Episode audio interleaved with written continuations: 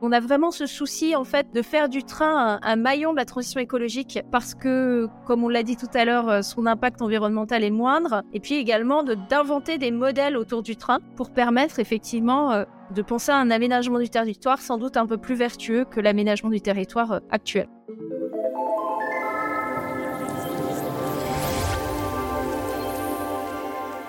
Bonjour à toutes et à tous, le podcast Futura Jeune Pousse vous met sur les rails des initiatives positives et à impact, puisqu'aujourd'hui nous parlerons du transport ferroviaire. Avec 6 fois moins d'énergie consommée, 8 fois moins d'émissions de particules nocives et 9 fois moins d'émissions de CO2 par rapport au transport routier, les initiatives vont bon train, comme celle de Railcop qui veut redonner du sens à la mobilité ferroviaire. Pour en parler, j'accueille donc Alexandra de Bézieux, sa directrice générale déléguée. Compostez votre billet, Jeune Pousse, c'est parti.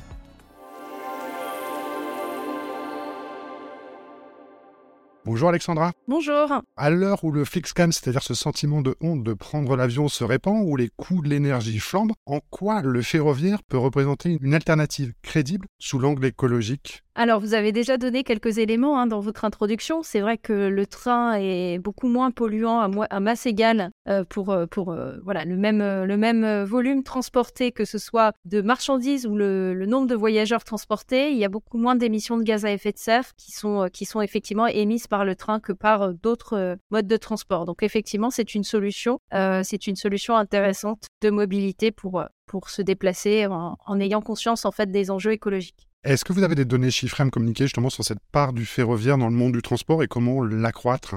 Aujourd'hui, la part modale du ferroviaire en France, en tout cas, n'est pas encore euh, majoritaire, hein, loin de là, puisque aujourd'hui c'est quand même la route qui est majoritaire en France. Euh, alors, si on parle en fait du transport de, marchandises, aujourd'hui la part modale du ferroviaire est aux environs de, 10%. Euh, on a une bonne nouvelle là, puisque l'année dernière, la part modale du ferroviaire dans le transport de marchandises a tendance à croître. Donc ça, c'est plutôt positif. Euh, au niveau des, voyageurs, en fait, c'est pareil, on est à peu près à 10%. Mais par contre, ce qui est intéressant, euh, donc nous, RICOP, on, y reviendra peut-être, hein, mais on se positionne vraiment sur les radiales province-province, sur les territoires, la desserte de villes moyennes, les territoires ruraux. Et là, quand on considère ces territoires, la part modèle du ferroviaire n'est que de 2%. Donc sur ce, sur ce type de territoire, effectivement, le train a encore pas mal de beaux jours devant lui pour pouvoir aller capter des parts de marché et, offrir des solutions aux habitants de ces régions effectivement, on en reparlera un petit peu plus précisément sur Elcop. Euh, pour rester dans le cadre justement du ferroviaire, on a parlé du côté écologique. Euh, l'autre vertu intéressante du train, finalement, c'est aussi l'impact social. Vous en parliez sur les radiales, avec la possibilité de désenclavement de certains territoires, ce que vous appelez d'ailleurs la non-mobilité. Est-ce que vous pourriez m'en dire un peu plus? Alors effectivement, RICOP se positionne donc euh, sur les sur les radiales, enfin sur les plutôt sur les transversales province-province pour desservir les villes moyennes en complémentarité des offres régionales, des offres TER et en complémentarité des offres qui relient plutôt Paris à la province et euh, les grandes villes françaises via le TGV. Nous, RICOP, on est en,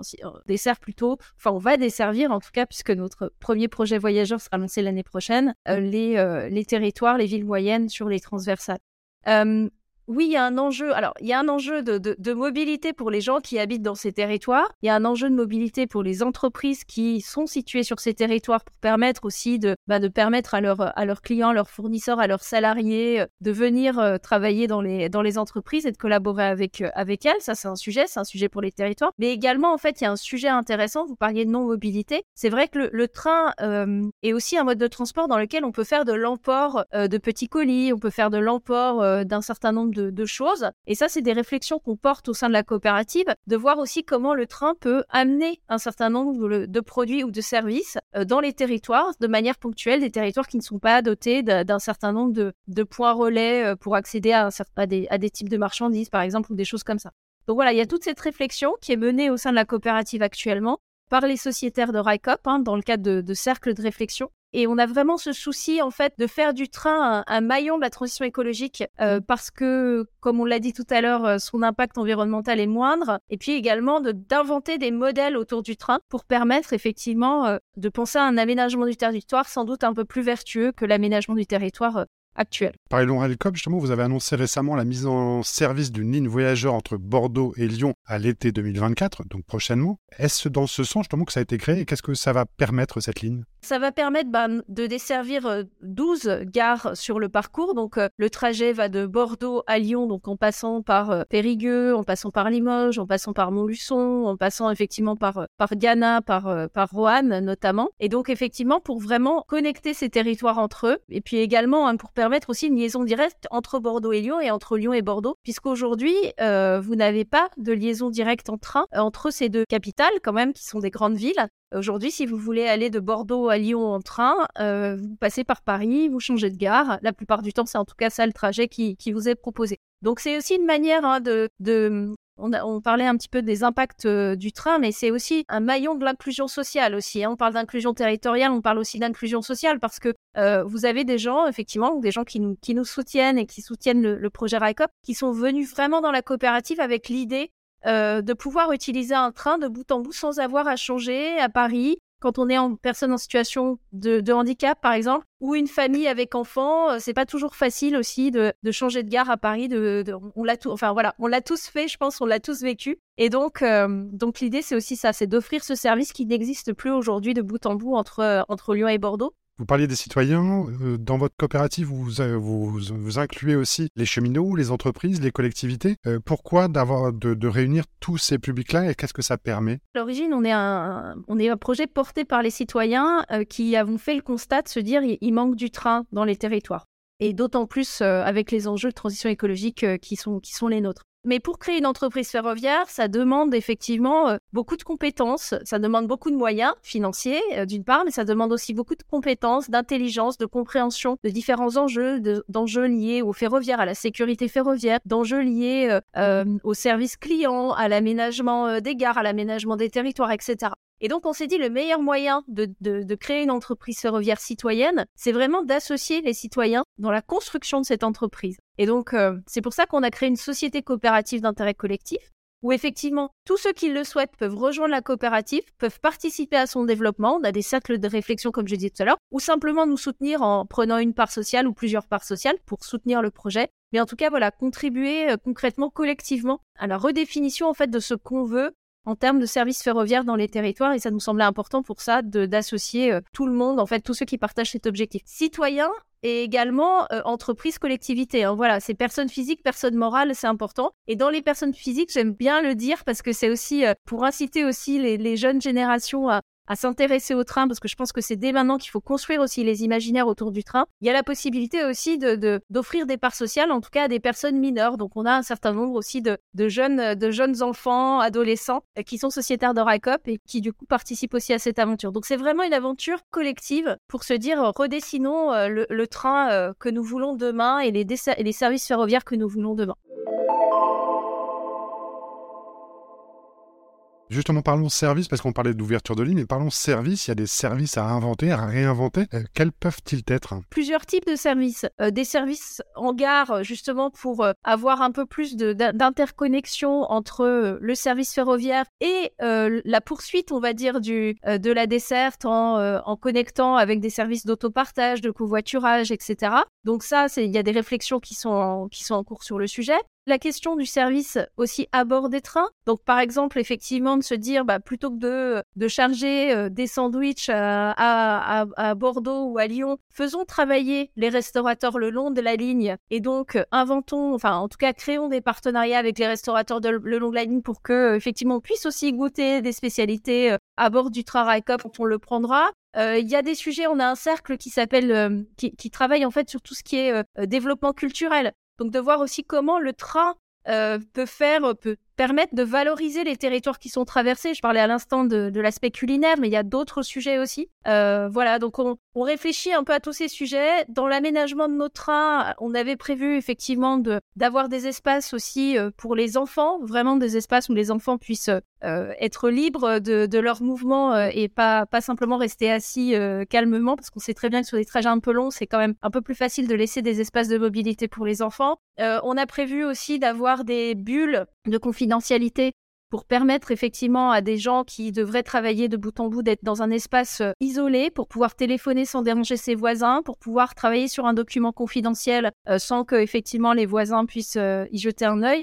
Donc voilà, ces éléments-là. Alors, pour être tout à fait honnête, ces propositions d'aménagement étaient construites avec les sociétaires. Aujourd'hui, l'aménagement de nos rames, parce qu'on est encore en attente en fait hein, de, financement euh, pour, euh, pour, ce projet, pour euh, aller complètement au bout de ce projet. on a décidé, l'Assemblée générale des sociétaires a décidé pour le moment de partir sur une rénovation un peu plus légère. Donc sans doute que sur ces premiers, nos premiers trains, on n'aura pas tous ces services-là. Mais voilà, mais c'est en tout cas l'idée, c'est d'aller vers ça à terme quand nos moyens nous le permettront. Alors il y a une question aussi de tarification, parce que malheureusement sur certains trajets, et encore une fois on l'a tous vérifié, moi je préfère prendre le train, mais il y a sur certains trajets c'est très très cher.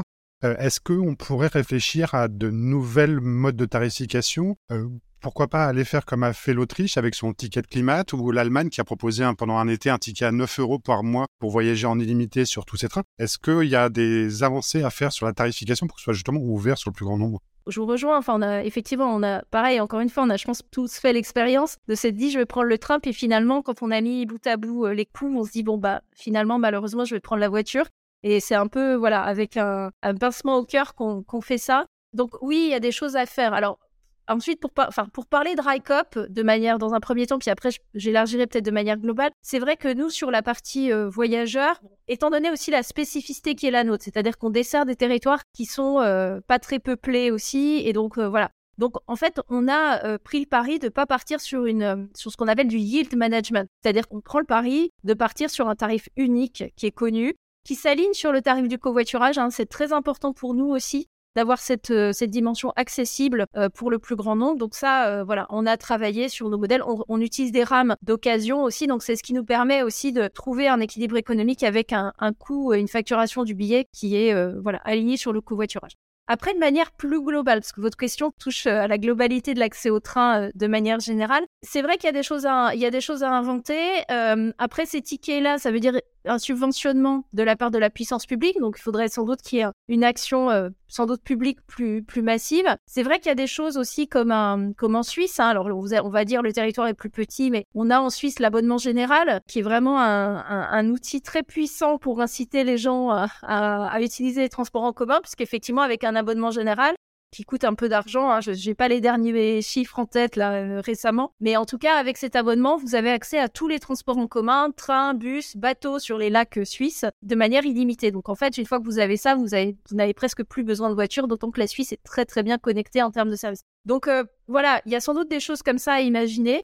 Après, effectivement, euh, c'est la question de, l'accès aux, offres et de la tarification pour permettre aussi une, bonne lisibilité sur les tarifs et, et permettre aussi euh, de, prendre le train un peu comme ça au dépoté et pas se dire je dois réserver des mois et des mois à l'avance pour avoir un tarif accessible parce que forcément sinon ça décourage un certain nombre de gens de, prendre le train. Vous parliez des, des, pouvoirs publics. Euh, quelles seraient pour vous les mesures réglementaires qui manquent encore actuellement pour favoriser justement le développement, alors plus largement des transports en commun, mais plus précisément du train? Aujourd'hui, bah nous, on, essuie un peu les plâtres de, tout ça, hein, de cette ouverture du marché. Euh, je pense qu'il y aurait plusieurs choses à faire pour euh, favoriser le développement ferroviaire. C'est déjà, enfin, soutenir un peu mieux que ça ne l'ait fait euh, jusqu'ici, l'offre, le, développement de nouvelles offres. Pour être clair, nous, RICOP, on n'est pas, on n'est pas subventionné, c'est-à-dire qu'on a des collectivités qui rentrent, qui sont sociétaires de RICOP, mais qui nous apportent un soutien en investissement en fait et qui c'est pas du tout de la subvention sur l'exploitation.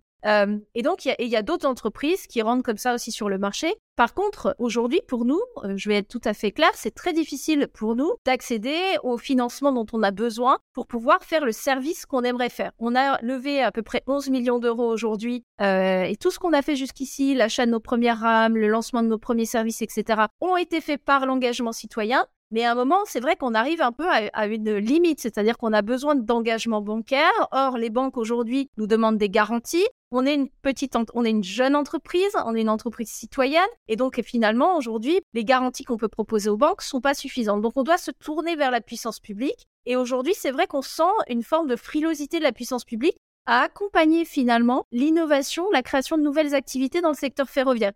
C'est assez étonnant parce qu'en fait, on voit que par ailleurs, le discours ambiant c'est plutôt de dire on accompagne justement la création d'entreprises, l'entrepreneuriat. Il y a plein de soutiens à l'économie euh, dans plein de domaines, dans la tech euh, notamment, dans des choses comme ça. Mais là, alors qu'on est sur un, sur un, finalement un bien commun, hein, qui est l'utilisation du réseau ferré national pour desservir, pour offrir des services aux, citoyens, aux habitants, euh, la puissance publique est, absente. Hein, je tiens à le dire parce que, enfin, c'est aujourd'hui le soutien dont on bénéficie de la part de l'État est, est, quasi inexistant.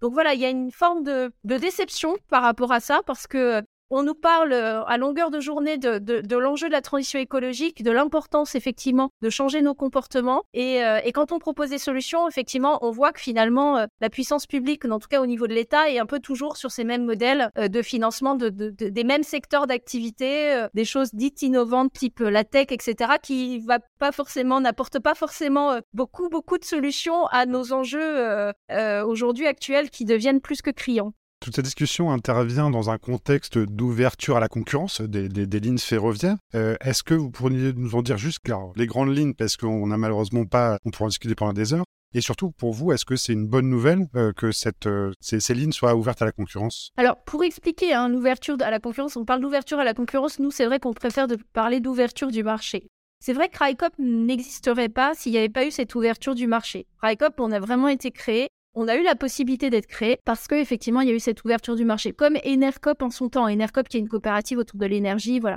Alors, il y a la question de la mise en concurrence. Certaines régions, l'État, mettent la SNCF en concurrence sur certaines lignes. Bon, ok, ça peut avoir une forme de vertu, euh, peut-être, j'en sais rien en fait. Euh, effectivement, ça permet à certains endroits de réduire les coûts. Euh, voilà, donc on voit effectivement quelque part que peut-être qu'effectivement ça peut avoir un avantage. Mais le sujet, c'est pas tellement celui-ci. Le sujet, c'est effectivement cette ouverture du marché. Alors, à la fois permet la mise en concurrence de la SNCF, voilà, plus ou moins bien. J'en sais rien, je ne donnerai pas vraiment d'avis définitif sur le sujet. Est-ce que c'est pas là-dessus que Rycom se positionne? L'ouverture du marché, ça permet aussi l'émergence de nouveaux acteurs qui sont donc dits sur ce qu'on appelle le service librement organisé. Donc, c'est-à-dire des gens qui, comme nous, ne venons pas en concurrence avec la SNCF, mais on se dit, il y a des lignes aujourd'hui qui ne sont pas exploitées. C'est le cas de cette ligne Bordeaux-Lyon. Hein. Aujourd'hui, vous n'avez plus de service entre Bordeaux et Lyon ni la région Nouvelle-Aquitaine, ni la région Auvergne-Rhône-Alpes, ni l'État ne vont relancer ce service en service public. Donc euh, nous, citoyens, on se prend en main et on va développer ce service. Donc quelque part, oui, cette ouverture du marché permet effectivement des initiatives et permet effectivement bah, des nouveaux services qui arrivent, euh, qui arrivent sur le marché. Encore faut-il qu'il euh, y ait un accompagnement en fait de cette ouverture du marché et c'est vrai que l'ouverture du marché a été pensée, on, le constate tous les jours, essentiellement sous l'angle de la mise en concurrence, c'est-à-dire sans réflexion autour de nouveaux acteurs qui émergent et qui viennent proposer des services complémentaires. Donc c'est là où finalement ça pose problème dans la question de la, planification finalement de cette ouverture du marché. Dernière petite question pour nos auditrices et auditeurs, comment on leur fait préférer le train? En construisant le train dont on rêve. C'est-à-dire que préférer le train, c'est aussi réussir à construire, à, définir les services qu'on a envie de voir. Euh, enfin, les trains qu'on a envie de voir rouler. Et pour ça, bah, je vous invite bien sûr à rejoindre RICOP, à devenir sociétaire de RICOP. Euh, tout le monde peut le devenir, encore une fois. Et, et voilà, c'est une manière effectivement d'agir concrètement pour le retour du train dans les territoires. Merci beaucoup Alexandra pour tous ces réponses et ces éclairages sur ce sujet passionnant du ferroviaire. Merci à vous, auditeurs et auditrices, de nous avoir suivis. N'hésitez pas à nous laisser un commentaire et n'oubliez pas de vous abonner. À bientôt!